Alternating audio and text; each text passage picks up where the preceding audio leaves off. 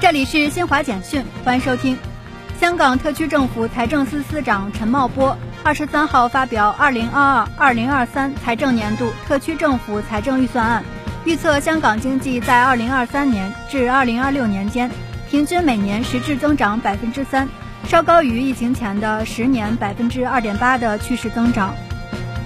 天然气出口国论坛第六次峰会二十二号在卡塔尔首都多哈闭幕。峰会当天发表多哈宣言，同意加强全球能源安全与合作，实现能源市场稳定。日本残奥委会日前宣布，将派出一个七十三人组成的代表团，参加将于三月四号开幕的北京冬季残奥会，其中运动员二十九人。